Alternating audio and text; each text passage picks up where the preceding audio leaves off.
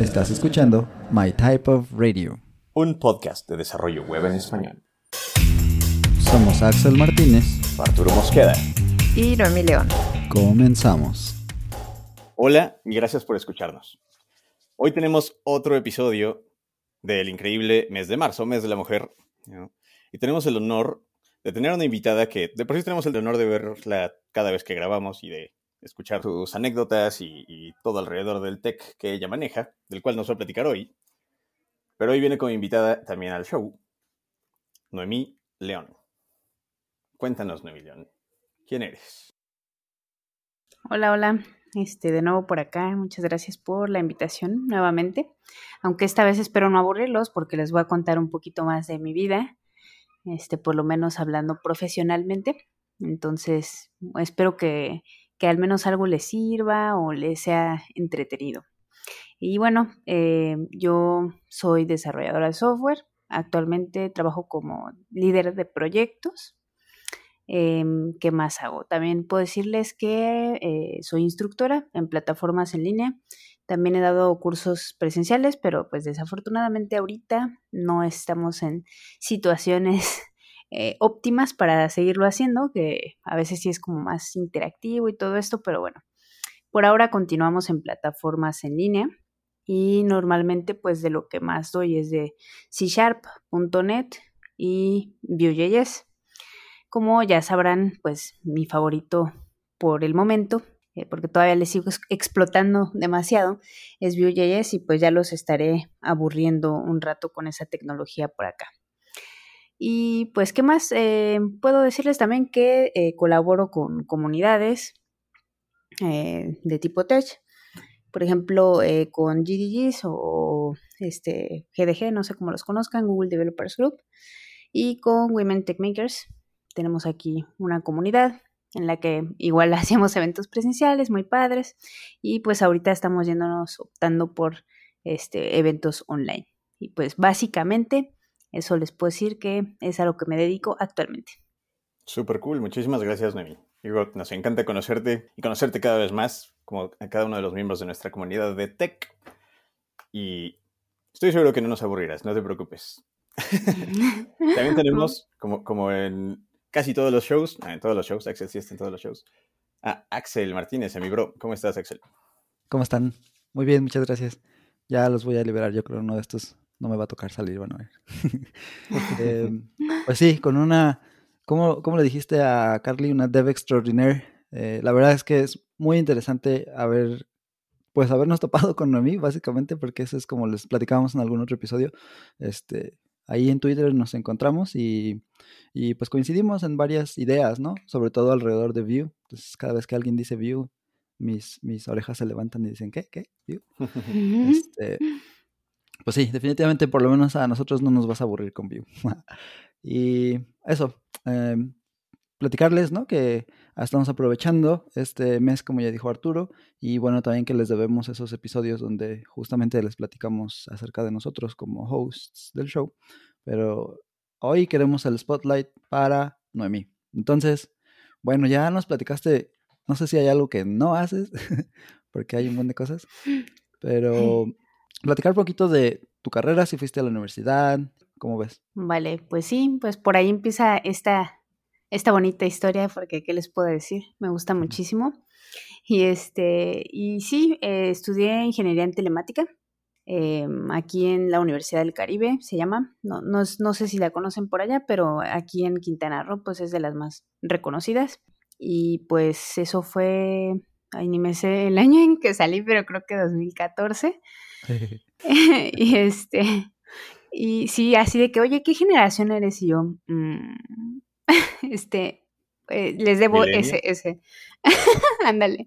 Sí, solo eso puedo decir porque ni siquiera me sé bien eso. Pero bueno, el caso es que, bueno, ahí estudié y eh, esta ingeniería en telemática, pues afortunadamente en su momento yo no lo veía como fortuna porque abarca muchísimos temas, este, desde redes, telecomunicaciones, eh, programación, y entonces como que de repente si te sientes así como súper abrumado, es muchísimo, eh, pero al final de cuentas está muy padre porque pues te da un panorama muy amplio sobre la tecnología, que es lo que, qué es lo que eh, se enfoca, ¿no? En, en, varias áreas, pero al final, pues es muy padre tener estas, estas áreas para elegir. Entonces, bueno, ya de ahí uno elige como que qué es lo que le gusta y a qué es lo que se va a dedicar, ¿no? En realidad ni siquiera, por ejemplo, no hay una rama como tal de programación porque se dividía en redes y telecomunicaciones, pero pues al final eh, algunos de los que salimos de ahí terminamos yéndonos a la programación porque pues en redes programas y a veces en telecomunicaciones también programas y entonces bueno, ya este se va quedando esa parte y pues es la parte que, que, me gustó y que además pues encontré más campo laboral, ¿no? Aquí en, en esta ciudad. Guarales. Guarales, indeed. Oye, eso está súper cool. Telemática, uh, una anécdota genial. Eh, no sé si conocen Colima, sí es un estado, sí existe. Eh, y la verdad vienen ingenieros increíbles de la Universidad de Colima y, me acuerdo por las generaciones de desarrolladores que conocí de esa universidad, que en algún momento cambió de ser la, la carrera de telemática a ingeniería de software. Eso está súper cool, lo que nos cuentas de que está muy amplia la carrera. Porque no sé si te has puesto a ver las diferencias entre lo que es telemática y lo que convirtieron eventualmente en ingeniería de software en algunos centros educativos. Este, sí, es precisamente eso, ¿no? Como que ya software eh, también está padre, de hecho me gustaría, he pensado en estudiar una maestría en, en desarrollo de software o no sé, algo por el estilo, porque ya es como muy enfocado a ese tema. A mí las materias me gustan muchísimo, o me gustaban más bien, las que eran enfocadas al desarrollo de software. Y a veces pues odiaba algunas que no tenían nada que ver, ¿no? Porque yo decía, bueno, es que a mí lo que me gusta es esto. Entonces, por eso decía, ¿no? Como que tiene la parte eh, padre, porque pues es amplia, pero también lo puedes ver como una desventaja porque pues eh, a veces llevas muchas materias que dices nunca la voy a usar y sí, la verdad es que nunca las he usado porque depende del campo al que te dediques, ¿no? Pero sí, sí es como, como bastante diferente que, que, no sé, ingeniería de software, desarrollo de software, todo esto. Pero bueno, al final, si vas tomando las materias correctas, pues sí te vas como enfocando a, esa parte. Y sí, desafortunadamente, tal vez, pues ya de hecho telemática ya casi no se está eh, abriendo esa, esa carrera como antes, ¿no? Que explotó y habían varias este, universidades. Y fíjate, acá les platico algo que nunca he dicho en ningún lado ni en redes sociales, porque eh, sí, sí, sí, es un, es un chisme padre, pero esa universidad de Colima la conozco porque yo quería estudiar, eh, que era, no me acuerdo exactamente cómo se llamaba, pero era básicamente danza. Entonces, esa era una de mis opciones. Fíjense lo diferente. Oh, cool. Sí, tenía pues algunos años este, estudiando y de hecho llegué a trabajar. Oh, qué padre. De esto. Aquí hay como eh, oportunidades por lo mismo del turismo y entonces pues llegué a trabajar así. Pero al final pues entre que sabía que era complicado porque pues no tenía tal vez los recursos económicos para vivir allá y pues mantenerme allá y todo. Y pues al final también yo sabía que, que me gustaba un poco más esta parte y me quedaba muchísimo más cerca y pues ya fue que. Pero sí era, era muy raro tener esas dos opciones porque pues o sea, no, no son nada que ver, ¿no? Pero bueno, ya les conté aquí un pequeño secreto de mi vida. gracias por compartir, Noemi. Eso está súper chido. Yo diría que pasamos los siguientes 30 minutos del capítulo hablando de eso. Ah, me encanta, ¿eh? ¿eh? Me voy a regresar un poquito en las preguntas y bueno, en lo que hemos platicado. Y como les decía, hay muchas ingenieras e ingenieros increíbles saliendo de Colima. En tu carrera, ¿viste muchas ingenieras o cuál, cuál era la población normal, digamos, ¿no? para entender un poco más el sesgo que ha, que ha sido como la huella últimamente en, estas carreras de STEM. Uy, este, mm, más o menos, por lo que yo recuerdo, cuando iniciamos, e, era como, esa carrera estaba chistosa porque sí era así como el matadero. Este, la verdad es que era, era la curva de, de aprendizaje era muy complicada. De hecho, acá se me ocurre, bueno, me acuerdo de otra, de otra cosa que a mí me pasó muy fea. Em, otro secreto, de hecho, esto va a estar divertido. Eh, eh, bueno, no es secreto, pero no, nunca lo había dicho, creo, así públicamente. Eh, más que creo en una plática. Eh, yo pensaba en dejar la carrera en tercer semestre, porque me las... Sí, sí, la verdad yo dije no, no, no y no. O sea, no veo que, no veo para dónde. Y precisamente por eh, cosas como las que les iba a platicar. Resulta que yo, por ejemplo, en, en, la prepa, este, como también me gustaba la psicología y no había algo relacionado mucho con tecnología, este, agarré una capacitación que se llama recursos humanos. Entonces, pues uno que es joven, inexperto y todas esas cosas, pues la verdad no me fijé bien en las materias que llevaba o, no, no le puse tanta atención a una parte en la que no llevaban cálculo. No, o sea, nunca lo hice con la intención de no llevar cálculo, porque la verdad es que eran las materias en las que mejor salía en la secundaria o, o en la primaria, o sea, matemáticas y todo lo que tuviera que ver con eso, pues me iba bien, porque no estudiaba y, pasaba, ¿no? me daba flojera estudiar las materias teóricas, ¿no? Entonces, pues resulta que cuando entró a la uni, ya debía tener ese background y no sabía nada. Daban por hecho los maestros que sabíamos cálculo, por lo menos a un nivel medio. Entonces, pues sí, cuando yo llegué ahí no tenía ni la menor idea. Probabilidad y estadística, por ejemplo, sí lo llevé muy padre con una maestra que enseñaba muy bien. No me fue mal, pero esa, esa parte, este, y no era la única, o sea, yo veía mucha gente, hombres y mujeres, sufriendo porque de alguna forma les pasó algo parecido con esa u otra materia, y la verdad, pues era muy complicado o había unos que la habían llevado y quién sabe qué maestro se las dio, que pues no les fue bien, ¿no? O sea, ni les enseñaron. Entonces, esta parte de la curva de aprendizaje la mencionó porque, pues cuando entramos éramos como 10 mujeres más o menos, y cuando salimos, aunque cada quien salió así como a diferentes tiempos, pues al final creo que a lo mejor se graduaron unas 5, tal vez 6, y las demás pues desaparecieron ahí sobre la marcha, algunas desde el primer semestre, algunas ya como por el tercero, ya las que aguantan después del tercero ya sobrevivimos el resto de la carrera. La primera parte es como lo más difícil y es donde uno ni se encuentra, ni sabe para dónde va y es lo que les digo, ves materias tan diferentes que como que no, no sabes ni para dónde. Entonces, pues sí te, te complica bastante. Este, pero después de eso empiezas a ver las partes bonitas y ya, ya es donde, bueno, decido este, aguanto un semestre más y empiezo ya a enamorarme de estas materias de, desarrollo, ¿no?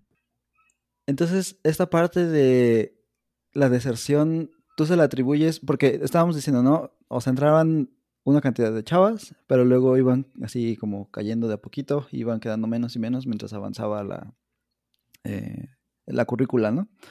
Pero dirías que eso ¿Tuvo algo que ver con el género, con que eran mujeres, o era más bien pues simplemente lo que estabas comentando que era la, la complejidad de la carrera como tal? O sea, era para, era complicado para las personas en general, no, no solo para las chavas que, no sé, a lo mejor se les complicaba más la vida por, por los maestros o por el mismo ambiente de, de las clases, cosas así. Eh, no, en realidad la verdad no te puedo decir que en ese aspecto no, no tiene nada que ver o no tuvo nada que ver ni tantito este, la influencia de esto del, pues el género, ¿no? En realidad caían todos como moscas, ¿no? Caíamos hombres y mujeres, o sea, no, e, era general. Y sí, igual, por ejemplo, de, no sé, del 100, o sea, tú veías el, salón lleno al principio, eh, no sé, hasta 50 tal vez, o a lo mejor estoy exagerando, pero eh, inmediatamente empezabas a ver también que se vaciaban los salones. Entonces, era general y a lo mejor hasta si hacemos un estudio, a lo mejor y en promedio era el mismito, eh, la misma cantidad, bueno, el mismo promedio de hombres y de mujeres que, que desertaban en cierto punto, ¿no? No, no, no parece tener algo que ver hasta donde yo sé. Vale, vale. Sí, solo me llamó la atención esa parte. Sí. Pero, y ahora nos brincamos al presente un poquito. Entonces, nos platicabas que estás haciendo como de líder de proyecto, ¿no? Sí. Estás también trabajando remoto, si no me equivoco. Ajá, exacto. ¿Qué hay de eso? ¿Qué nos cuentas? Ya tengo unos, ¿qué será? Cuatro, seis, seis años más o menos trabajando remoto, no estoy exagerando, no, unos cinco, cinco años. Es que yo pierdo mucho la cuenta y más ahorita con, ah, con lo de la pandemia, sí siento que el año que pasó no pasó. Entonces, este, pero sí, este, ya tengo unos años trabajando remoto. La verdad es de las mejores cosas que, que me han pasado. Eh, ya son dos, dos diferentes empresas en las que he trabajado.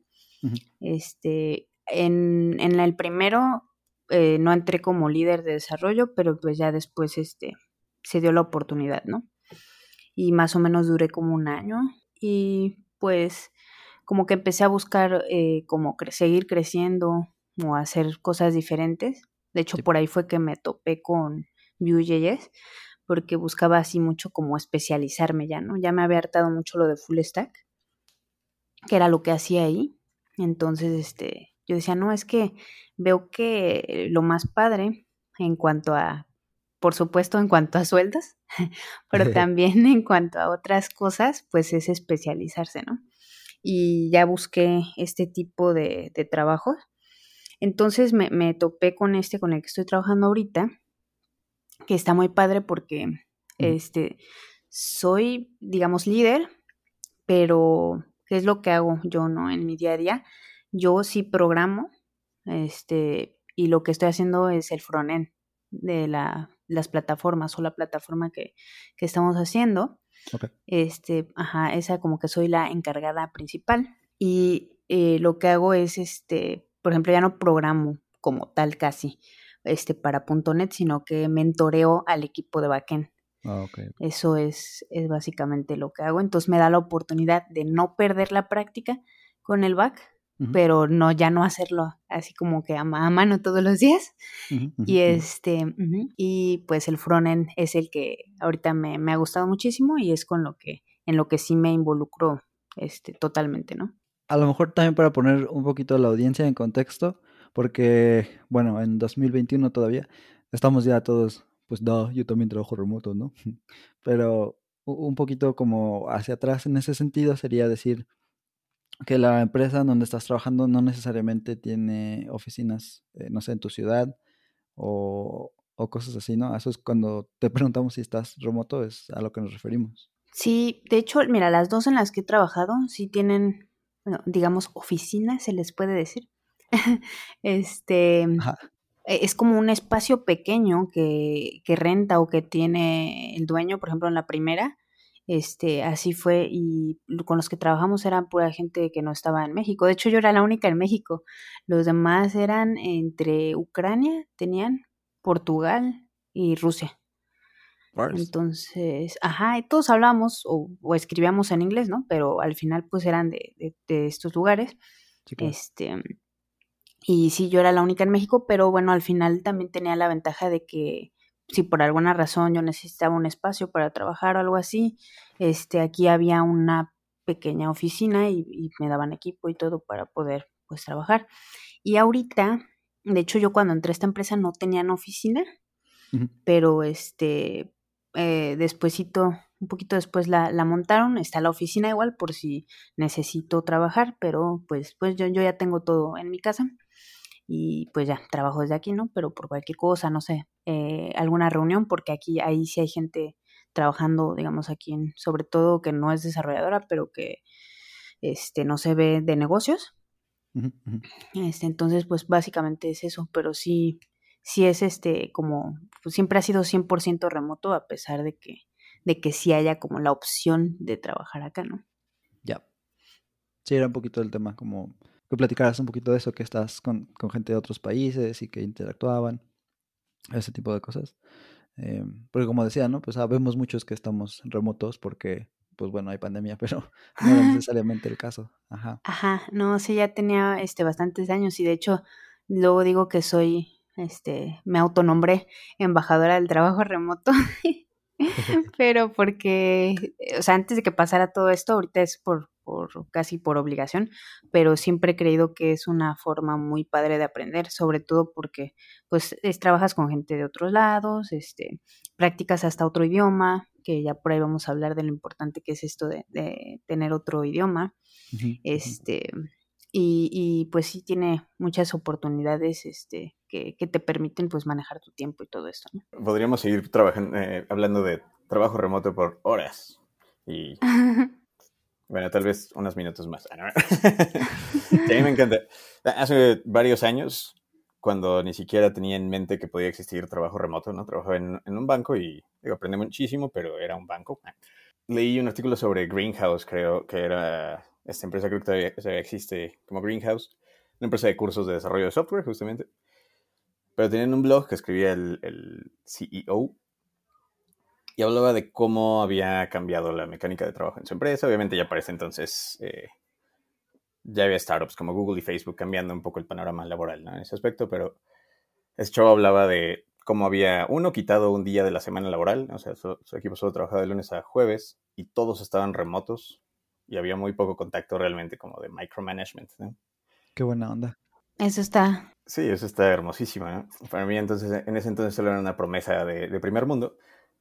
Me encanta que, ya sea por lo que sea, trabajado personas como tú que son advocates, ¿no? De embajadoras del, trabajo remoto y, tal vez un poco empujado por la pandemia. Las barreras de distancia ahorita son menos creíbles ¿no? para poder trabajar en, en esta carrera tan hermosa. Sí, suena bastante padre eso, eso que me platicas. Este, de hecho, lo del, lo del día laboral, este, ya lo, lo he visto recientemente también de que desde el jueves sea este día libre. Y lo que sí, por ejemplo, la jornada de trabajo de aquí de ocho horas es, es eh, porque son ocho horas, pero bueno, eh, por ejemplo, el primer trabajo que tuve, que de hecho seguía estudiando, que empecé como practicante y ya me quedé después, ese sí era este Godínez. Entonces, y sí, la verdad, como dices, aprendes mucho, porque a veces hay cosas que en el trabajo remoto, eso sí, sí es importante, creo mencionarlo. Muchas veces eh, es más complicado porque sí es cierto, no tienes a alguien, nadie va a estar encima de ti y a lo mejor si te atoras con algo, nadie te, o sea, no, no siempre van a estar disponibles y de hecho normalmente en donde les platico, pues no estaban, porque el horario de Rusia, pues totalmente diferente al de acá, ¿no? Entonces era muy difícil este, coordinarnos para estar al mismo tiempo. Entonces, pues, eh, esta parte de, de, de, hacer tus cosas por tu cuenta, digo, tiene sus cosas buenas y también hay que considerar eso de que no va a estar alguien ahí todo el tiempo, pero sí es, es padre que, que la gente aprenda a hacer sus cosas por su cuenta, ¿no? Que no necesita estar ahí alguien encima todo el tiempo diciéndote qué hacer, ¿no? Y es, una característica que se requiere sí o sí, creo yo, para el trabajo remoto, ¿no? Sí, ya les contaremos de nuestras experiencias también con el trabajo remoto entre Arturo y yo, pero completamente de acuerdo con lo que dicen a mí. Y también la última parte, que es súper importante que sepas dirigirte, ¿no? Tu, tu propio ritmo, pero además saber dónde encontrar los recursos que vas a necesitar y prepararte, porque si los horarios son diferentes para, para cada quien en el equipo, entonces hay que estar ahí eh, muy al tanto, ¿no? De los tiempos y, cosas por el estilo. Eso está muy bien, son cosas muy interesantes que, que podremos, como dijeron, discutir por minutos y minutos y minutos. Igual hacemos algún, algún episodio dedicado al trabajo remoto, estaría, estaría muy padre. Sí, porfa, ese está padre. Siempre preguntan cosas, ¿no? Ajá, ajá. Y pues sí tenemos algo de experiencia con eso, entonces creo que sí podríamos hablar varias cosas, ¿no? Ahí está, resolvemos sus dudas por acá. Ya tenemos el comercial del siguiente. Sí, sí, ustedes atentos porque vienen muchos episodios buenos. Oye, y entonces, pues ya estamos hablando de como de tu de tu trabajo actual. ¿Podrías escribir como a grandes rasgos un día en tu vida? trabajando y así? Claro que sí, con mucho gusto. Este, no es muy divertida, que digamos, es, es, es, parecida a la de cualquier programador, este, pero bueno, em, por ejemplo, algo que les platico mucho es que ni aún en pandemia ni nada, no me gusta trabajar en pijama, entonces lo primero que hago es, este, pues bañarme, vestirme, normal, sí uso un pantalón de mezclilla y así, pero este, no me gusta, siento que no estoy trabajando, siento que no, que sigo en otro canal, pues sí sigo en pijama. Entonces, bueno, ya eh, me siento en mi, atravieso este de un cuarto a otro, porque en el otro está la oficina, y ya, bueno, aquí, aquí trabajo, y bueno, ya hablando específicamente de, de programación, primero veo que nada se haya este, caído, que todo esté en orden, que no haya algo así como urgente. Y, y luego lo que hago es empezar a sacar pendientes, revisar mis pendientes, qué voy a hacer en el día. Y normalmente, pues uno quiere, pues, dedicarse a sus, a sus features o a sus fix, o no sé. Eh, pero la verdad es que me atravieso mucho con, con algunos este, detalles o mejoras que, que, les pido a, pues, a los del equipo o que me mandan que según ya lo tengo que subir a producción y cuando veo, pues, lo de siempre, ¿no? Eh, es parte del trabajo, ¿no? Hay cosas que, que mejorar o que no estaban bien y bla, bla. Entonces eso sí me lleva el management, aunque, aunque uno no esté encima de la gente, pero como tiene que revisar cosas, no, no puedo así como, este, nada más, así, ah, súbelo y ya estuvo. Sí. Pues te lleva un buen rato, ¿no? Uh -huh. Y normalmente ya para, después de comer, ya es la hora en la que ya, ahora sí, concentración total para mí. Y entonces sí, ya me dedico casi a, a, a programar completamente. Y pues a veces este, hay actividades extras de hecho, ahorita no me he dado tanto tiempo, ni siquiera casi he utilizado las redes sociales ni nada. Pero pues normalmente lo que trato es que al menos, no sé, unas tres horas, eh, dos horas a la semana, de dedicarle a todo esto, ¿no? A, a grabar, a hacer cursos, a hacer este post o publicar algunos tips que me gusta andar publicando. Hay tips que me encuentro en el día a día. Sí, casi, casi podría decir que me encuentro unas tres cosas este, para tips en la semana, pero la verdad es que no, no siempre me da tiempo. Pero bueno, básicamente eso es lo que, lo que hago en mi día a día de trabajo. Ya después, pues es otra, otra historia, ¿no? Bastantes actividades durante el día, sí. Pero el hecho eh, me encantó que mencionaste que una de las cualidades que te da trabajar desde casa es justamente organizarte, ¿no? Creo que sí es tal cual como dijiste, un skill totalmente importante. Es lo único que me ha hecho sobrevivir, creo, esta pandemia. wow. Oye, y, y, platicando de las tecnologías y de lo que, de lo que codeas, ¿no? Hace rato en tu día a día ya mencionaste que ya no te metes tanto en .NET, que más bien coacheas y, y de hecho súper buena idea. Te la voy a robar. eh, platicaste también que te estás especializando, ¿no? Y aunque ya tuvimos un capítulo entero y probablemente tengamos muchos más alrededor de Vue, cuéntanos un poquito de cómo Ax lo llamaría la mejor cosa del planeta. Sí, sí, yo también diría que es la mejor de las que yo he este, probado. Eh, con, con C Sharp también tuve esa, también me gustó mucho porque eh, yo había intentado con Java en la, en la uni. Este, la verdad es que, digo, el maestro que nos, que me tocó tampoco estaba muy padre porque te dejaba unos ejercicios así como muy tontos y al final pues nunca, como que no llegas a analizar bien las cosas. Entonces, no, nunca me gustó. Este, y resulta que cuando entro a trabajar, este, eh, me toca con C Sharp, porque, bueno, ahí les platico un poquito de C Sharp también. Este, y no lo sabía. ya, ya, sí fui honesta, yo, yo dije que no sabía C Sharp, pero pues que sabía programar. Entonces, bueno, dijeron, pues a ver qué tal, ¿no? Órale. Nice, Ajá. contratado. Era, era practicante, o sea, pagada, pero practicante. Entonces, bueno, este, había chance, ¿no? De hecho, traían varios chicos de otros, de otros estados y así o también de aquí que no, igual no sabían, ¿no? Entonces, pues sí, ahora que se, se supone que lo que les importaba, y sí, pues es cierto, era la lógica, ¿no? Entonces, bueno, ahí me tocó con C Sharp y en su momento sí también lo vi así como que, wow, qué hermoso, tiene cosas muy padres, ¿no? este, sí, sí, sí se me hacía como muy fluido, eh, entonces me gustó mucho. Este, y bueno, después lo que les contaba la, pequeña anécdota de que un día trabajando como full stack, este, me dicen que haga algo de, front. Y ahí por como ya estaban la, las plataformas que, en las que yo trabajaba, eh, ya habían sido hechas con jQuery, ¿no? Entonces, yo básicamente el último proyecto que hice fue el que hice desde cero. Yo estaba trabajando en plataformas que ya estaban. Entonces, básicamente querían que, que hiciera una, una aplicación que tomara un screenshot y salieran herramientitas así de cortar y dibujar y cosas así.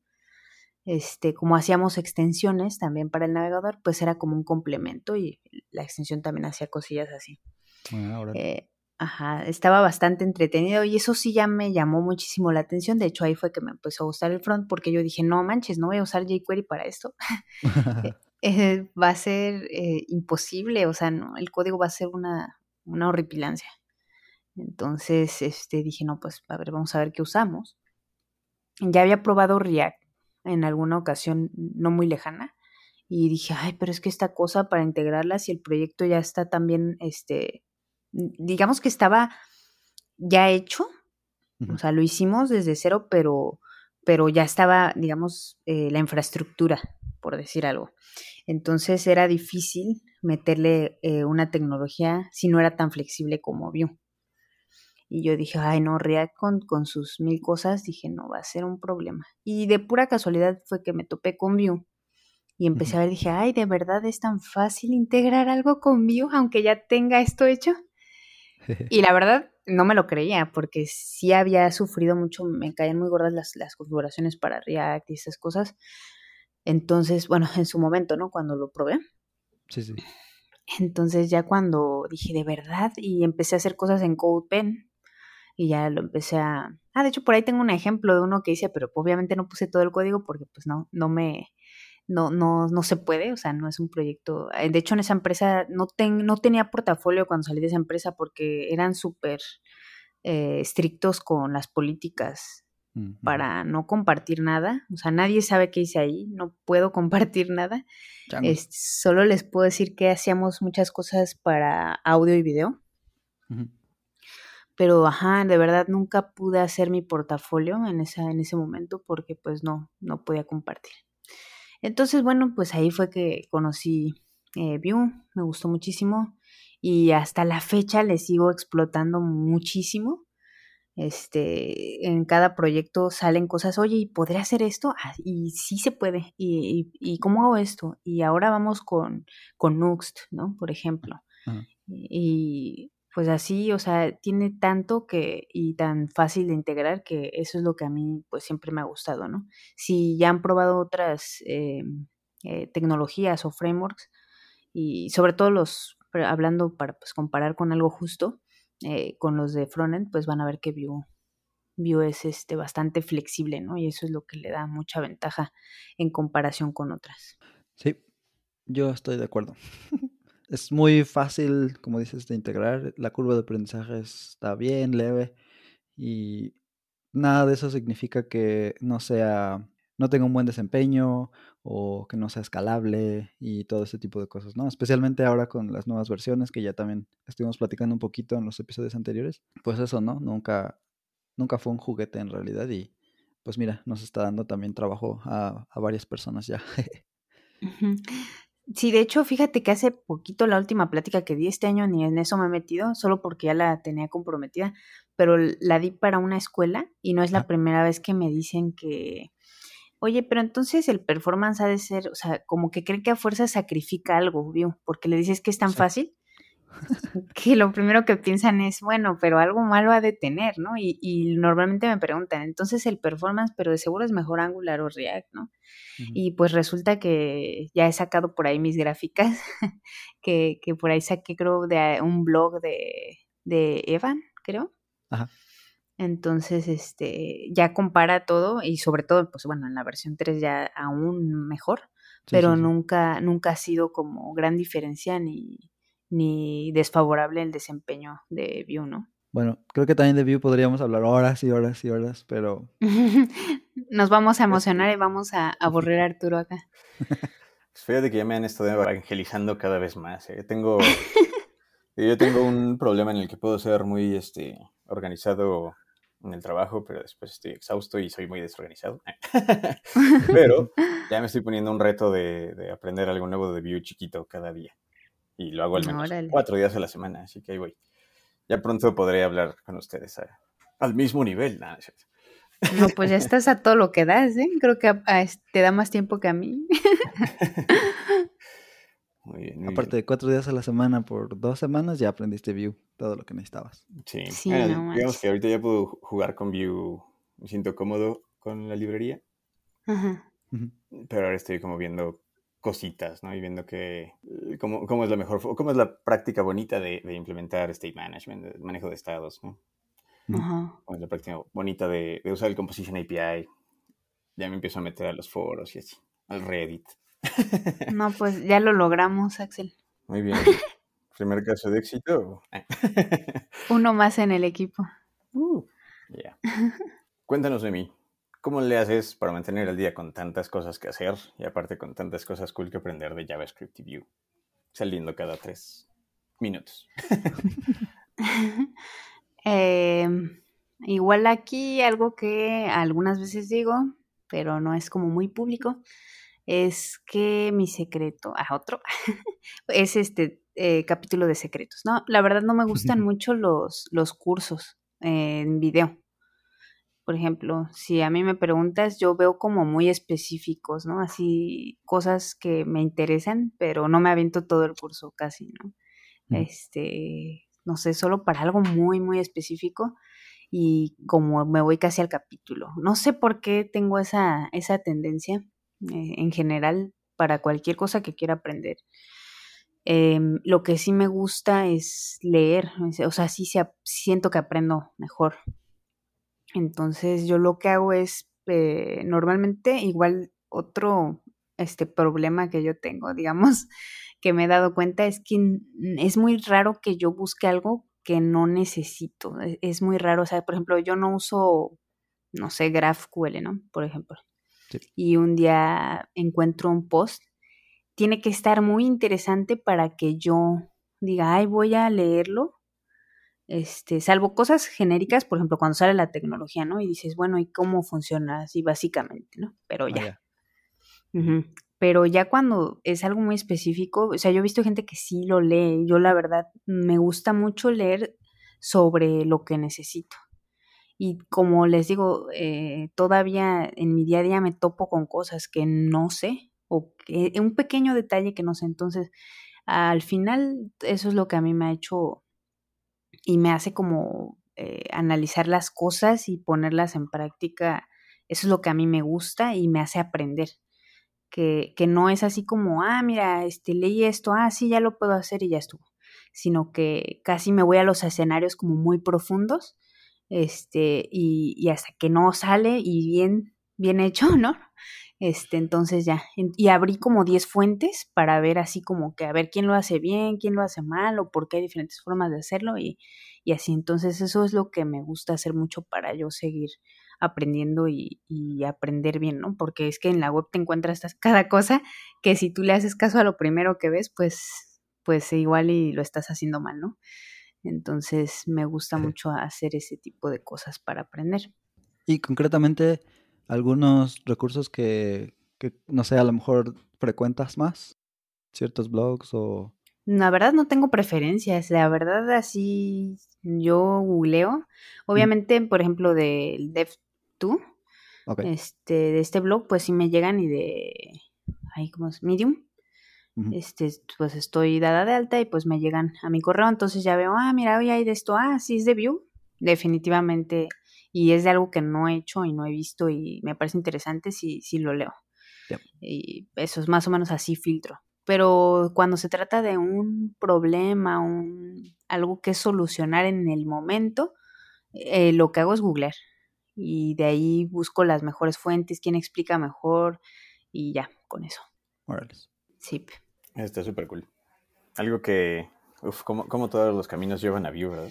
Algo que, que me gustó muchísimo de investigar Vue y una de las razones por las que empecé a meter tanto es porque cuando estábamos viendo lo de las comunidades, vi como las comunidades de Vue son extremadamente activas, no solo en el repositorio, sino hay un montón de blogs de, de los mismos principales, ¿no? De Vue y de, de mucha gente de la community. Por eso con ellos estoy aprendiendo la cosa diaria de Vue. Y, damn, cómo me gustaría ser así de activo como eso. Em, una preguntilla. En, tú que escribes y, respondes en comunidades y aparte tienes esta cualidad de enseñar ¿no? lo, que, lo que aprendes, ¿qué tips le das ahora a la gente que quiere, digamos que sabe muchísimo, pero quiere compartir ese conocimiento y apenas está entrando a ese mundo? pues aquí a lo mejor les voy a decir algo que no, que, ah, este, no quiero ver explotar al mundo ni nada así, ver arderlo ni nada, pero pasa mucho, bueno, yo he visto que sobre todo ahorita con la pandemia, este, como que todo el mundo se siente, no sé, forzado, no sé qué es lo que sienten, en el sentido de que, pues, quieren compartir cosas, ¿no? Y, y me parece que si te nace de verdad, pues es bueno, sí, pero yo siempre, o sea, mi sugerencia siempre va a ser por mi experiencia, porque yo soy así, no sé. Pueden decir por lo que quieran, pero sí, o sea, digo, todos somos diferentes. Pero al final siempre creo que mm, llegas a cierto nivel donde dices, ah, bueno, estoy capacitado para, para compartir estas cosas, para poder apoyar a alguien y hacerlo realmente bien, ¿no? Porque, por ejemplo, yo soy muy cuidadosa de no compartir cosas que no he hecho realmente y casi a nivel profesional. O sea, si no lo hice en mi trabajo y me puse a hacer un ejemplito y me salió, es muy raro que yo lo comparta, porque a lo mejor me van a decir, oye, este, échame la mano, ¿no? Ayúdame. Yo siempre les digo, o sea, no solo lo publico, sino si necesitan ayuda con algo así, pues sé que les puedo ayudar porque ya lo hice, ¿no? Entonces, em, cuando me, imagínate que yo publico algo porque pues ahí hice un ejemplito y me piden ayuda y yo siento algo de responsabilidad por lo que comparto y por pues el apoyo, ¿no? Entonces trato de que si lo estoy compartiendo, pues los pueda apoyar en, en caso de que se encuentren en un, en un problema, en un error, no sé, algo. Entonces, este, mm, les digo como que no sientan urgencia por compartir las cosas hasta que estén seguros, o sea, no como que no sientan que, que ahora esa es la moda y que están obligados o algo así. La verdad es que yo tiene a lo mucho creo dos años que estoy así en redes sociales después de que creo que ya tengo ocho años este, trabajando. Este, no, no es algo como que yo hasta que sentí que de verdad podía aportar algo, fue que empecé a hacerlo. ¿no? Súper chido consejo, definitivamente. A veces, con tantas opciones para compartir cosas, hay demasiado contenido innecesario en la red. no, pero muy chido. Muy buen consejo. Bueno, esa, esa, es mi sugerencia, de todos modos. Ah, sí, que no se estén preocupando por lo de... Eso sí es, es más directo, así como que, no manchen, con su marca personal y así. ya, eso, eso está de moda, pero no manchen. O sea, de verdad es más importante mil cosas antes que, que pensar en una marca personal. Todavía hasta la fecha, yo a mí la verdad no me interesa ni, ni que hay este pues sí tengo muchos o algo de seguidores, para algunos será muchos, para algunos será pocos, pero no es porque la verdad a mí no me interesa, o sea, me interesa que les digo cuando les puede dar, pues sí les ayuden algo, les aporte algo, las pláticas, no sé, algo, que, que alguna vez digan, yo escuché esto de Noemí y me gustó o me sirvió o algo así, ¿no? Claro, o sea, me estás diciendo que debo cerrar mi TikTok, mi Pinterest y mi Instagram justo ahora, no, no es cierto. no, como crees, yo también tengo Pinterest para estar, pero solo, solo me la paso menseando ahí, no, no, no publico nada. Sí, no entiendo quién publica cosas en Pinterest, pero lo agradezco porque tampoco lo hago. exacto, exacto. Está padre lo que te encuentras. Sí, sí, sí. Muy bien. Yo no hablaba porque estaba cerrando todas mis cuentas y bajando todos mis, mis posts de los blogs. No, no es Pero sí, ¿cuántos años tienen de experiencia ustedes? No, no se hagan los que no, no manchen. Pues sí, yo tengo una pequeña perspectiva ahí porque a lo mejor, o sea, a lo mejor si no tienes mucha experiencia no te vas a poner a compartir, no sé, tienes un poco de experiencia con JavaScript y no vas a dar consejos de cómo crear una, una arquitectura de microservicios, ¿no? A lo mejor. Pero sí, definitivamente si te encuentras algo o cosas así, este, e, está bien compartirlo y está bien también ser muy claro, ¿no? A lo mejor, pues lo hice de aquí a aquí, esto, acotarlo vaya, hice de aquí a aquí y esto es lo que aprendí. Entonces, bueno, en ese, en ese sentido también estoy de acuerdo porque también la desinformación es muy peligrosa y también puede crear pues más problemas que soluciones, ¿no? Entonces creo que también iba por ahí un poco ese, ese comentario y en eso estoy de acuerdo. Ándale, sí, porque yo me fui muy al extremo, pero sí es cierto, o sea, basta con decir, bueno, yo hasta casé y eso es todo, ¿no? Pero, pero sí, este, digo, a lo mejor sonó muy extremista lo mío, pero con eso, pues como que ya puede decir alguien, ah, bueno, hasta acá, ¿no? Y entonces voy a ingeniármelas más adelante. Exacto, sí. Yo creo que el crimen está en, en postear este material de expertos no siendo experto, ¿no? Exacto, no lo eh, quería eh. decir, pero se tenía que decir. Ajá, se dijo. Exacto. Exacto. Y así, y así como las cosas que tienen que decir y se dijo, déjeme entrar, saltar un poquito lejos de, de la programación, bueno, tal vez muy cerca, tristemente, y ahondar de regreso al tema del mes, ¿no? Es la mujer. Una de las cosas que siempre nos han interesado, obviamente checamos con, con, las personas que entrevistamos, con las increíbles mujeres desarrolladoras que hemos estado entrevistando, están de acuerdo con esta pregunta, es un tema heavy, ¿no? Es un tema que tal vez deberíamos dejar de tenerle miedo para empezar a afrontarlo como es, ¿no? Y resolver cosas en vez de estar discutiendo si existen o no. Cuéntanos de mí. Seguramente has, has, tenido ciertas historias de terror en cuanto al género, ¿no? O sea, acoso, discriminación en esta carrera, en tu historia de vida. Cuéntanos un poquito. Vale. Mm, pues lo primero que me acuerdo, este, es una experiencia en la universidad. Este, ya, ya empezando por ahí, ya.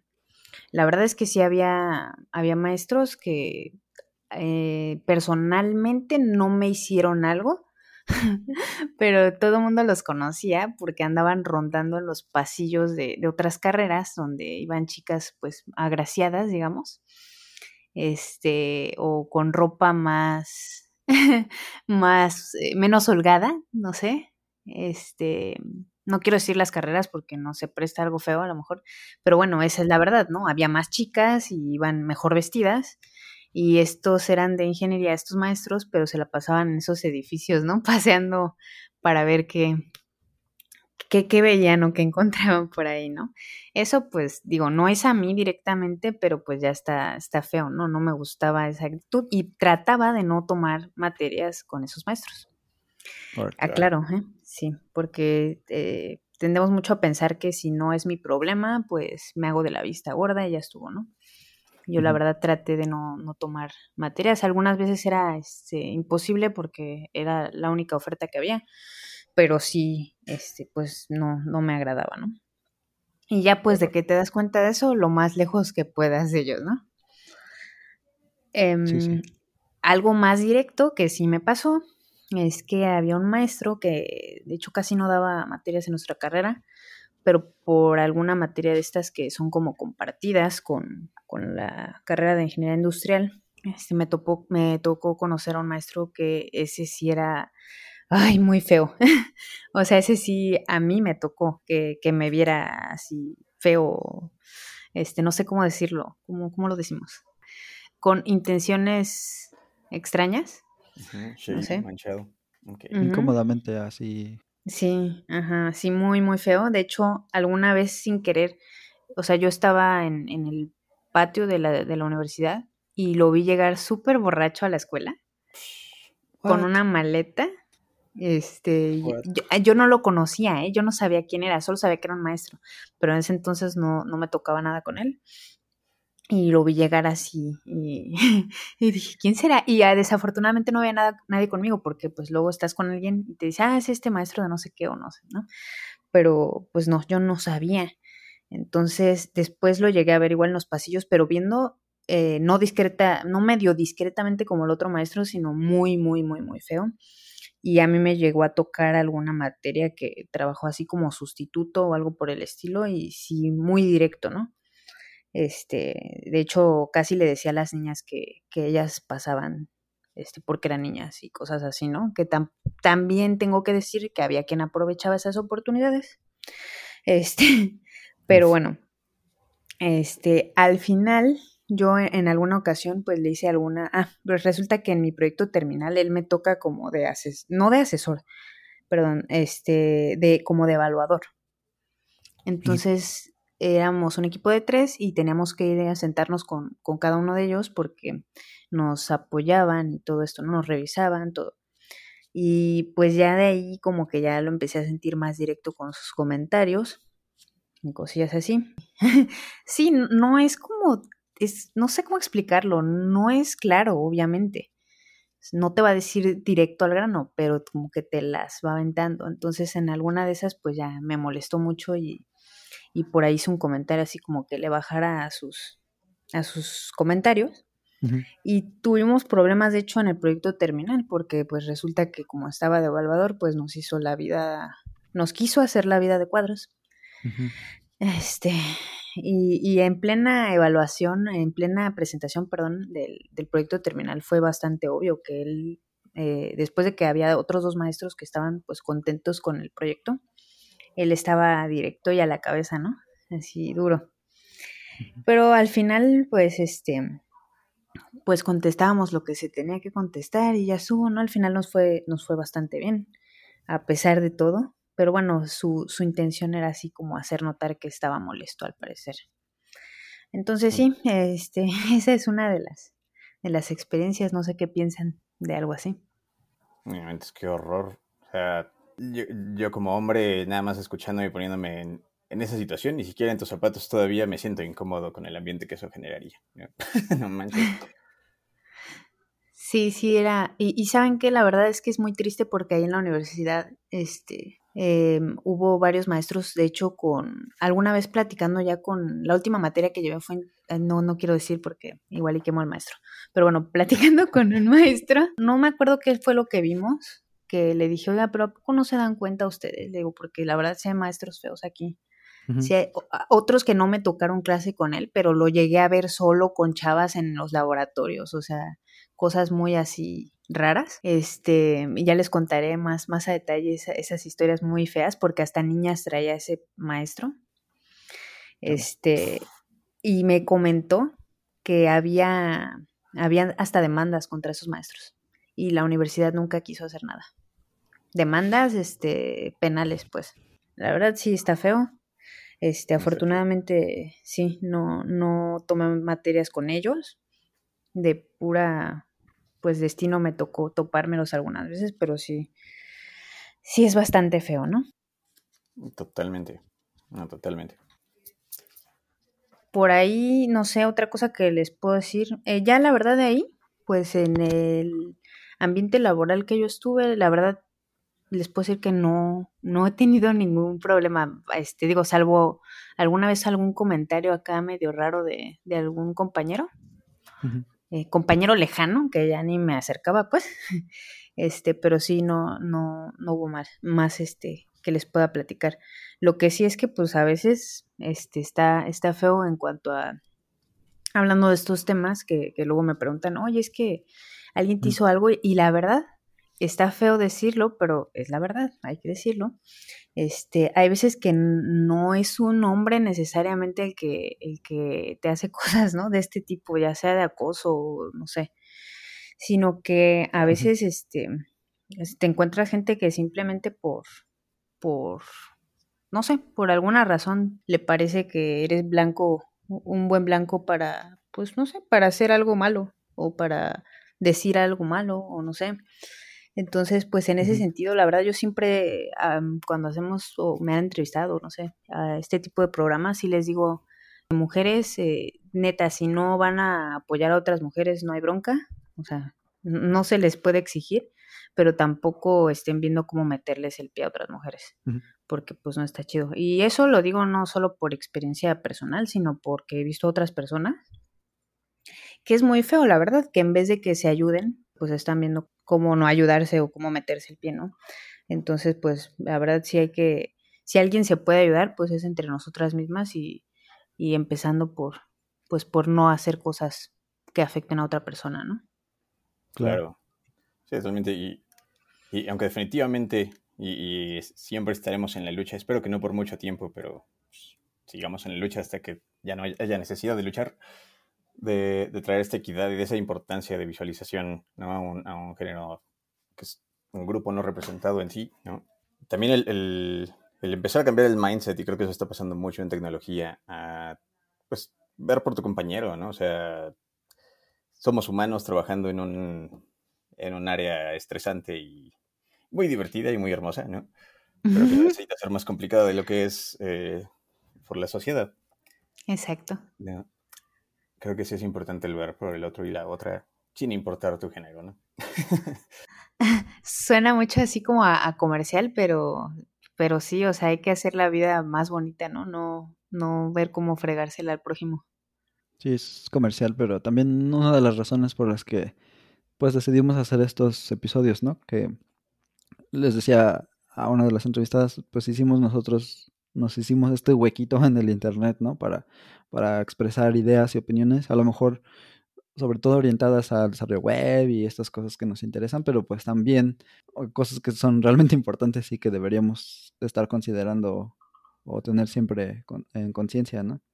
Y pues sí, estas historias este, feas tristemente se van a, seguir dando y habría que ver qué podemos hacer de nuestro lado también, ¿no? Para evitarlas, para, para disminuirlas. Ah, acá creo que, por ejemplo, en Guadalajara, eh, en una de las universidades, sí ha habido este, cese de maestros por, por estas llamadas de atención que, hacen las, las estudiantes y cosas así, pero pues también es cierto que son seguramente las menos, ¿no? O sea, hay, hay muy poca gente que, muy pocas mujeres que se atreven como a denunciar y luego hay muy pocas instituciones que están dispuestas a hacer algo al respecto. Entonces, bueno, eso es nuestra triste realidad. Sí, sí es cierto. Y, de hecho de eso, pues la otra, la otra llamada así como de que, este, y que les comento luego, así, que eviten hacerse de, la vista gorda, ¿no? O sea, si ven que alguien lo están molestando de cualquier forma, o sea, no, no necesariamente acoso sexual, ¿no? Puede haber muchas formas de, molestar. La verdad que hacerse de la vista gorda, pues es ser parte del problema, ¿no? Entonces, pues si están viendo que a alguien le están haciendo algo malo, pues lo mínimo que puedes hacer es hablar con esa persona, apoyarla y pues en el caso de que se requiera, pues apoyarlo en, en, temas de, resolución, ¿no? Bien dicho. Sí. Si ya no hay más historias de, terror que contar, que seguro hay muchas más, pero espero que sean las menos.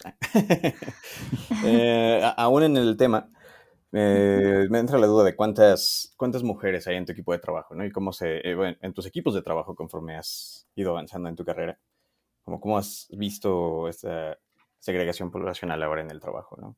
Y si ha cambiado un poco desde que empezaste hasta ahora, ¿no? Em, no, no ha cambiado mucho desafortunadamente. Siempre he estado acostumbrada a, ver esto, bueno, siempre y más ahora, ¿no? En, este tipo de, carreras o de ambientes.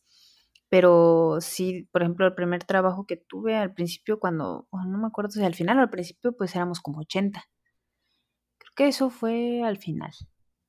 Este, y en el equipo, digamos, el equipo en el que yo estaba, pues al principio éramos dos mujeres, programando, programando dos mujeres. Y luego se unía una más. Y sí estaba medio parejo, de hecho era el equipo que más mujeres tenía porque había otros, había tres hombres. Entonces era muy parejo y he tenido la fortuna de que ha sido así, pero solo en ese equipo, porque ya si contabas los de otros departamentos, ya no. Dentro de desarrollo de software seguía haciendo desarrollo, pero pues había diferentes, ¿no? Porque era una agencia de viajes.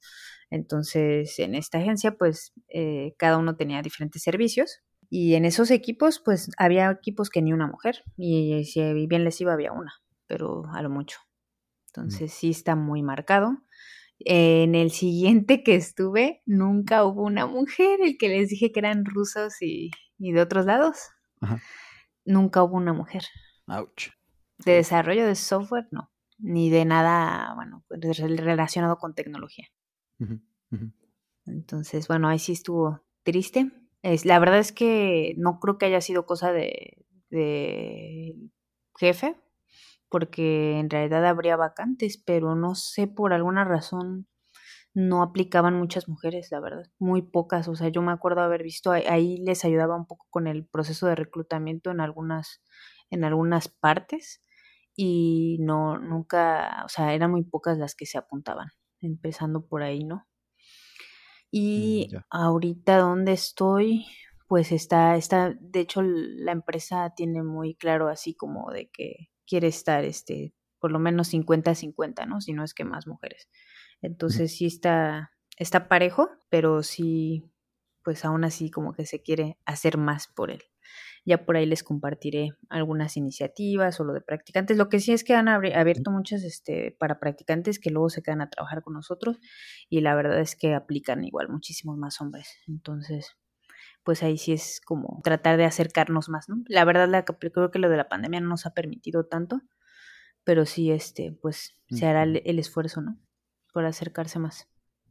Órales. Bueno, pues híjole, se ha puesto buenísima la plática, y, pero hay muchísimas otras cosas de las que queremos hablar con Noemí. ¿Quién te manda a hacer tantísimas cosas tan interesantes, Noemí? Eh, pero entre ellas, pues estaba, ah, ya mencionaste al principio del episodio que eres parte de ciertas comunidades, ¿no? Eh, estás organizando, tal vez también ah, das las charlas allá. Entonces, ¿qué nos podrías contar de, de estas comunidades? Vale. Pues les, como les comentaba, este todo, todo empezó por eh, GDG. Este, esta comunidad pues ya tiene ni siquiera sé cuántos años, pero yo creo que unos 6, 7 años aquí en Cancún. Eh, yo al principio así como que ayudaba, pero muy de vez en cuando, porque entre el trabajo godines y así como que te deja bien quebrado ese tipo de trabajos. Entonces salía ella así como muy fundida, no sé. Y este, y sí, nada más de repente cuando me daban permiso, que muy rara vez pedía este permiso para eso, o eran en fin de semana, pues apoyaban, Pero sí así muy, muy light. Luego te, te invitaban así como ponente y yo decía, es lo que les platico, que yo decía, ¿yo qué voy a decir? O sea, qué, qué, qué, importante y qué interesante y qué les puedo compartir que, que sea bueno, ¿no? O sea, no, no, y nunca quise, la verdad. Entonces hace como exactamente tres años, creo que dos años o tres. Fue el primero en el que ya me animé a participar como, como ya estaba ayudándoles más este, en esta parte de, organización. Este, y sí, siempre iba y andaba, de hecho, andaba de fotógrafa, andaba cargando, andaba haciendo otras cosas. Y ya en una de esas este, me, animé a, a, participar. Creo que di una de Machine Learning con una tecnología de .NET fue así como ya empecé como a participar un poquitito más eh, como speaker, este, porque sí les digo no no era así como tan tan confiada. y Oye, pero este, ahí fuiste de, pues yo qué les voy a decir. Ah, sí, miren, aquí hacemos machine learning con. Ay, ya me pasé de lanza, ¿no? no, es que la verdad es que uno piensa en Machine Learning, por ejemplo, y dice, no, es que, no manches, hasta de matemáticas hay que saber y acá no. Y sí es cierto, cuando lo haces pues ya a un nivel más avanzado y profesional, pues sí, hay, hay muchas cosas que aprender. Pero lo cierto es que tecnologías como esta que presenté, este de .NET, básicamente tú no tienes que saber nada más que entre, o sea, tú le pasas datos y está, de hecho, Microsoft te ofrece igual las, las, los bancos de datos. Entonces, pues es bastante fácil, o sea, si entiendes el principio del machine learning y de las este, áreas que estás utilizando, dependiendo del tipo de, em, de aplicación que estés haciendo, pues es bastante fácil, o sea, no, la verdad es que no era ninguna ciencia, sí suena machine learning, pero no se me hace ninguna ciencia, este, aunque sí vi que, que es, es bastante útil, pero digo, no tienes que saberte eh, con que sepas .NET y un poquitito de, Machine Learning, ya, ya estás del otro lado, ¿no? Entonces, sí, sí me emocioné, pero es que así soy yo, o sea, si no, siento que si no presento algo que de verdad les deje algo, no, no, mejor no lo hago. ¿Cómo es la frase esa en inglés? Go big or go home. Sí, sí, sí. Una buena actitud que tener. Muy bien, muy bien. Pues ya de ahí apenas hace un año fue que este, vi que estaba la oportunidad de integrarse a Women Tech Makers y precisamente pues es como una filial de los GDGs, ¿no? Entonces, ah, este, pues aplicas y ya, este, pues si te quedas, pues ya tienes la, oportunidad. De hecho, ellos eh, lo que te dicen es que puedes hacer, eh, eh, seguir trabajando como con los GDGs, ¿no? Pero al final yo lo que quise hacer fue una comunidad eh, pues que colabore con, con, el GDG, pero que sí tenga como su cierta independencia en el sentido pues para ayudar más dando cursos o dando mentorías o dando este, no sé, algo que pueda apoyar realmente, no solo pláticas a, a, las mujeres, ¿no? Entonces fue por eso que decidí este, hacer la comunidad como tal. Oh, este, Ajá. O sea, te dicen, no, no, tú eres embajadora, pero puedes seguir trabajando con el GDG o puedes hacer tu comunidad. Y entonces lo que hacemos pues es colaborar mucho. Y este, el último evento que hicimos fue con el GDG. Fue en el año pasado que estuvo súper cansado. Por ahí creo que estuvo Axel. Fue, fueron dos días, creo. Sí, sí. Este, Pero yo estaba escuchando nada más, no, no organicé ni nada. ah, bueno, sí, sí, sí, fuiste, estuviste ahí escuchando. Sí, es cierto. Este, pero bueno, al final, este, pues eso es lo que trato. De hecho, es, este año no he hecho ningún evento. El único que ya había medio organizado por ahí. Me quedó mal un ponente y luego tuve un problema personal yo que de plano no pude, de salud, que no pude mover y de plano moví el evento. Pero sí, pues lo que planeamos es hacer este tipo de, cosas normalmente o regularmente para apoyar mujeres de manera gratuita, ¿no? Órale, eso está padrísimo. Sí, la verdad, sí, Ahí si lo quieren seguir en redes sociales, estamos en Facebook y en Twitter como WTM de Women Tech Makers Cancún. Ahorita tienen la oportunidad igual de, de apuntarse, aunque no sean de Cancún, porque estamos haciendo todo en, en línea, ¿no? Eh, vamos también a, a, tratar de dar algunos cursos de nuestros patrocinadores y las mentorías pues también serán en línea, entonces el que se anime, aunque no esté en Cancún, es bienvenido en la comunidad. Súper cool. Ahí lo pondremos en las notas del show, definitivamente. Y fíjate que el, eh, ese apoyo a comunidad es, siento que los primeros pasos y los, el camino correcto para justamente cambiar el mindset y que todos nos apoyemos entre todos y todas. Y hablando de eso, usando eso para premisa de, de esta pregunta, en cuanto a empresas ¿no? y, al área laboral, ¿qué pueden hacer líderes eh, tanto de toma de decisiones como líderes de equipos, hasta, hasta líderes de uno mismo, para impulsar eh, a las mujeres en, esta área tan hermosa de STEM? Líderes de uno mismo, sí, está padre la pregunta. este, ah, pues creo que cada quien tiene diferentes roles en, en digamos, en la comunidad desde las empresas hasta, como dices, el jefe más, más específicamente o el que se dedica a contratar o, nosotros como individuos, como dices, ¿no? Em, yo creo que gran parte de lo que hay que hacer en la parte laboral es eh, algo que considero importante, es este que se den oportunidades no solo de, de contratación, porque ahorita está, lo siento así como de moda, que están este, contratando mujeres. Está, está padre, está bien, ojalá que no sea una moda, que se conserve. Pero también creo que es importante que den la oportunidad de crecimiento. O sea, no nada más contraté mujeres, pero ahora se me quedan todas aquí en el área, este, pues más, en el nivel más bajo, digamos, sino que eh, eso es algo que, que puede llegar a mover a la gente, ¿no? El crecer profesionalmente. Entonces, eso es, es, es como que lo que más podría decir yo que se puede hacer. Obviamente también que no se hagan estas prácticas de, ay, sí, apoyamos mucho a las mujeres, este, todas las empresas quieren decir eso y en lo personal este, puedo decirles que, que pues hay mucho que hacer, ¿no? Eh, eso de que digan, no, pues es que vamos a meter mujeres porque nos piden que sea el 50 y 50, ¿no? Pero, o sea, no, no, sí, o sea, no lo están haciendo por porque de verdad sea realmente importante para ellos, sino porque pues así tiene que ser, así nos lo exigen y pues ya está, ¿no? Ya, métela ya. Y pues al rato a esa persona no se le da ni el apoyo que, que se le debe dar, ¿no? Entonces... Claro, se cumple una cuota y ya. Qué feo. Exacto. Sí, como dicen, es, es cambiar la mentalidad, ¿no? Y pues la parte de, de la sociedad que les puedo decir es importante y también eh, digo, van a decir que a mí que me importa, pero es parte de lo que creo que las acciones del gobierno este, que pueden ayudar mucho.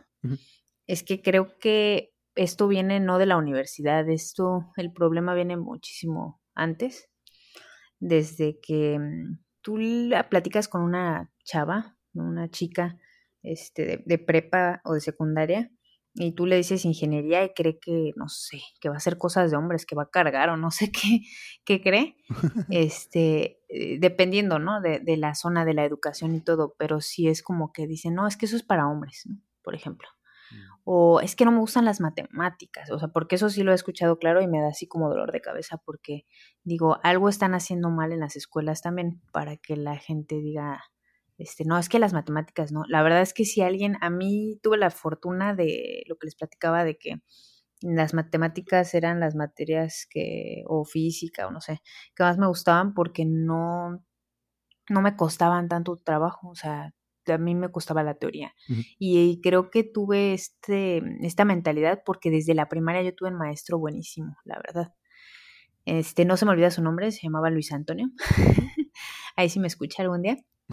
Pero a todos, a todos en el salón le gustaban las matemáticas, de verdad. Eso es algo que no ves. Sí, o sea, querían que llegara ese maestro. Y no era de que pusiera jueguitos ni cosas así. O sea, sí te ponía cosas difíciles, pero él sabía qué hacer y hacía unas dinámicas que movían a la gente.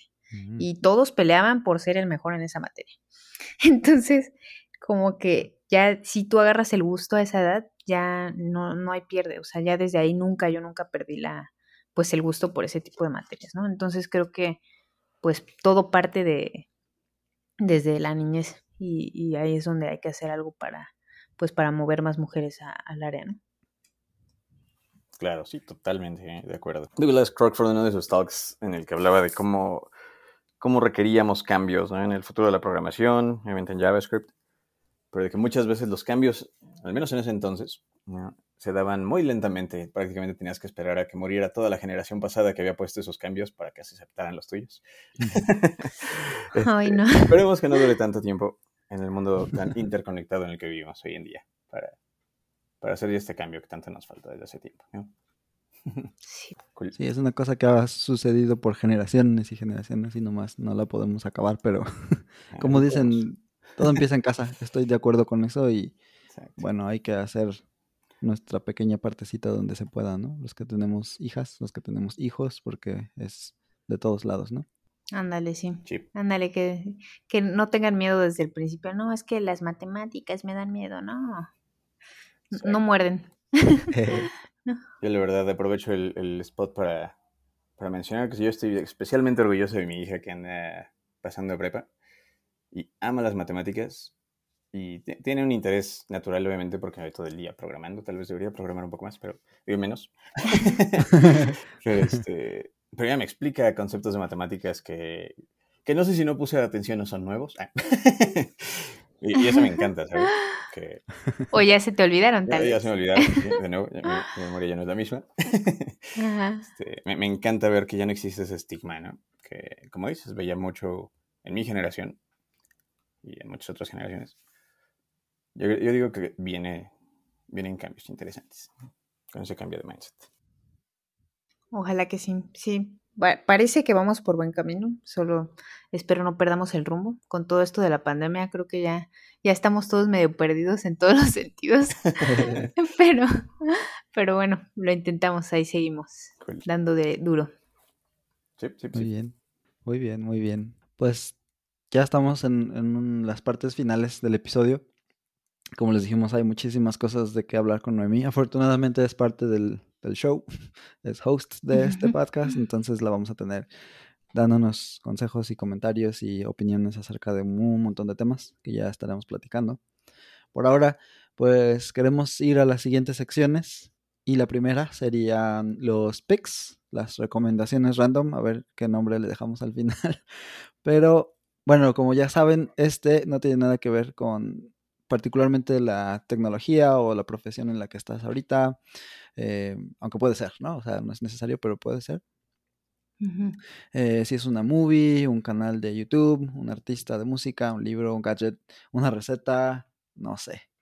Algo que nos quieras ah. recomendar a quienes escuchamos el show. Lo que me acuerdo que les puedo recomendar, que acabo de ver recientemente, es una serie, de hecho que es así como este, de tecnología que tiene que ver. Eh, ya por ahí en Twitter había recomendado una que me gustó muchísimo más. Este, y se trataba más como de genética. De, luego les digo el nombre porque esas se las debo, no me acuerdo el nombre. Este, pero la de ahorita, este, que acabo de ver y que sí les recomiendo, me gustó bastante. Eh, se llama The One. No sé si ya la vieron. Ya me la aventé toda la primera temporada. No, no me suena, ahora quiero verla. Básicamente, em, trata de. Em, es ciencia ficción, por supuesto, este, pero trata de eh, una eh, mujer, de hecho, hablando del tema, porque sí es, es importante, eh, pero sus ambiciones van muchísimo más allá de, de lo normal, diría yo. Este, no le importa a ella nada ni nadie en este mundo más que su ambición. Entonces, así termina eh, pues destruyendo la vida de muchas personas y ella haciéndose famosa y rica o millonaria eh, uh. por crear una aplicación que de hecho ni tan creó ella, pero bueno, ahí se los dejo de, tarea. Eh, no la creó ella como tal, como que fue en colaboración. La parte más difícil no la hizo ella. Este, y eh, la aplicación lo que hace es que genéticamente selecciona a el único, que es el match perfecto para ti, eh, tu persona ideal, genéticamente.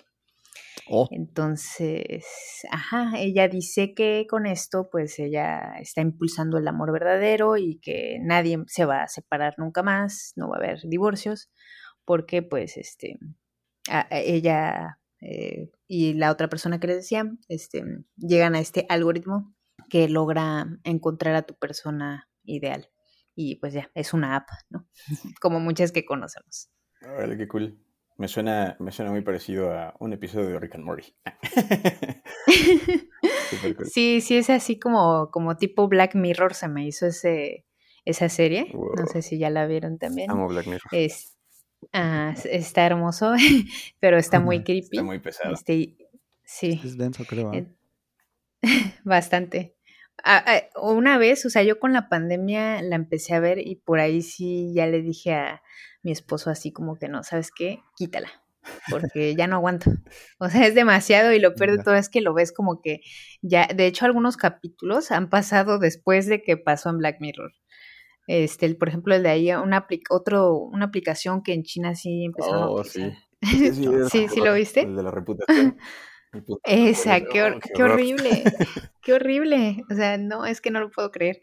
Me encanta la tecnología, pero sí hay cosas muy, muy creepy que no, que creo que no son las ideales. Igual como esto, ¿no? De que imagínate tener solo un match este, con el que puede ser feliz porque la genética lo dice. Sí, creo que no somos animales, ¿no? Pero bueno, es ciencia ficción. Dejémoslo así por ahora. es ciencia ficción por ahora. Ah, no, ¿verdad? A mí me hizo pensar en, en Gataka. Este, ya es viejita la movie, pero. Ah, no, me encanta esa película. ¿eh? Está buenísima. Y sí, sí es cierto. Y también me dio mucha tristeza pensar que, y sigo pensando que sí vamos a llegar a ese punto, donde podamos este, escoger, ya sabes cómo va a ser y, moverle todo a la gente. Creo que no, no me agrada tanto esa idea, pero bueno. Sí, da un poco de miedo. Este, las recomendaciones ahí se las dejamos. Venga, venga. Vas, Arturo. Vale. Mi recomendación, de hecho, lo estaba pensando antes de empezar este show.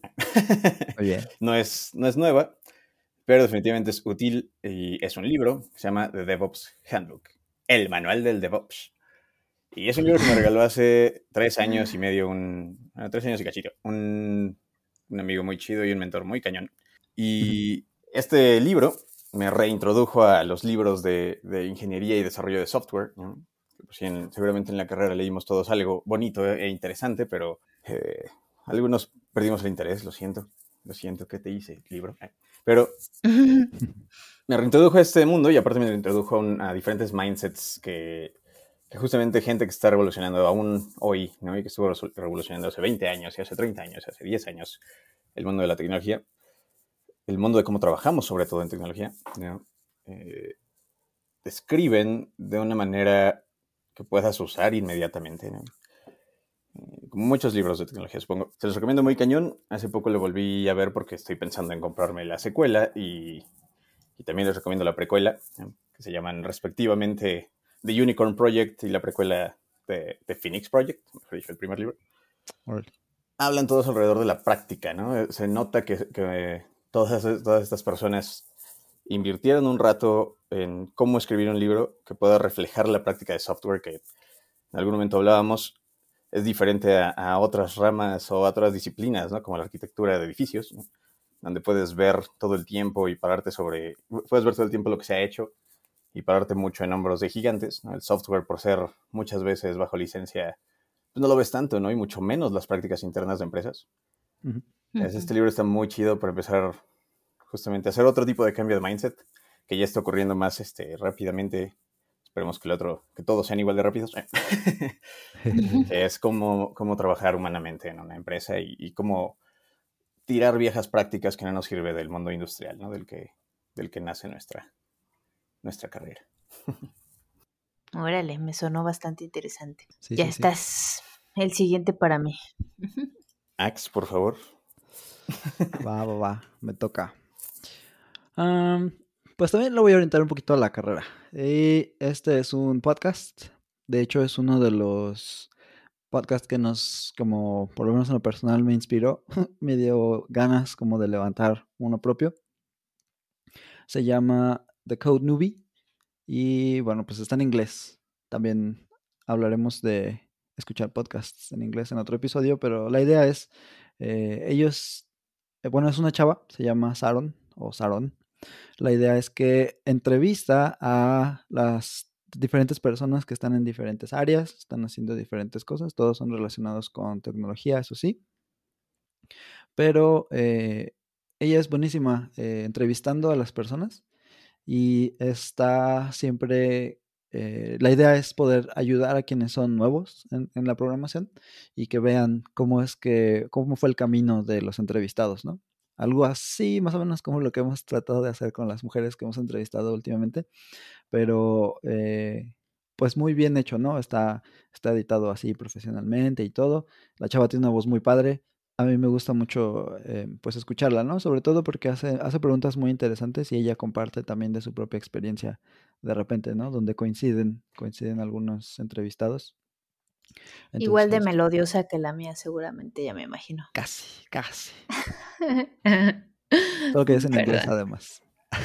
ah, cierto, cierto. Y pues bueno, eh, el chiste es que ella entrevista a gente pues que a lo mejor puede estar en un punto muy, muy alto de sus carreras, están en equipos de, no sé, alto performance o cosas así, o en empresas que, que todos reconocemos, pero siempre llevándolo a, un, a una conversación muy amena, ¿no? Entonces, yo creo que es una buena recomendación ahora que estábamos hablando de, de las mujeres. Sharon hace un muy buen trabajo. Tiene por ahí otros podcasts que ya les contaré en otros pics, pero bueno, ese sería el mío de la, del episodio. ¿Cómo ven?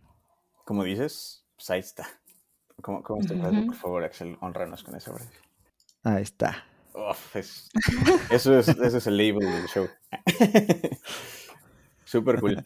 Muchas gracias, Ax, por compartir. Ya, ya lo agregué en los sí, sí, sí. de hecho. Mañanita este, empiezo a escucharlo a ver qué tal. Órale, va. Sí, eso es cool. Justamente estoy abriendo su, su, página y veo que el último tópico es uno con el que me estoy figuring out, eh, eh, eh, estoy ideando cómo comunicarlo y cómo, cómo enseñar en, que es cómo comunicar tópicos técnicos complejos, con Ana Sculicari. Qué cool. No, pues está buenísimo. Vale.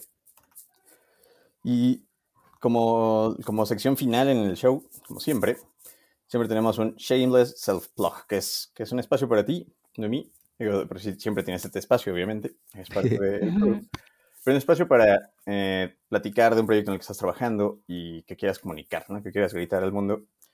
Puede ser un, blog, un artículo en el que estés trabajando o alguien que conozcas, ¿no? Alguien que quieras promover, una comunidad. Ah, pues miren, eh, me cayó como anillo al dedo. vale, pues este, les platico que eh, estoy creando un curso que no había tenido la oportunidad de crear con precisamente con Vue.js.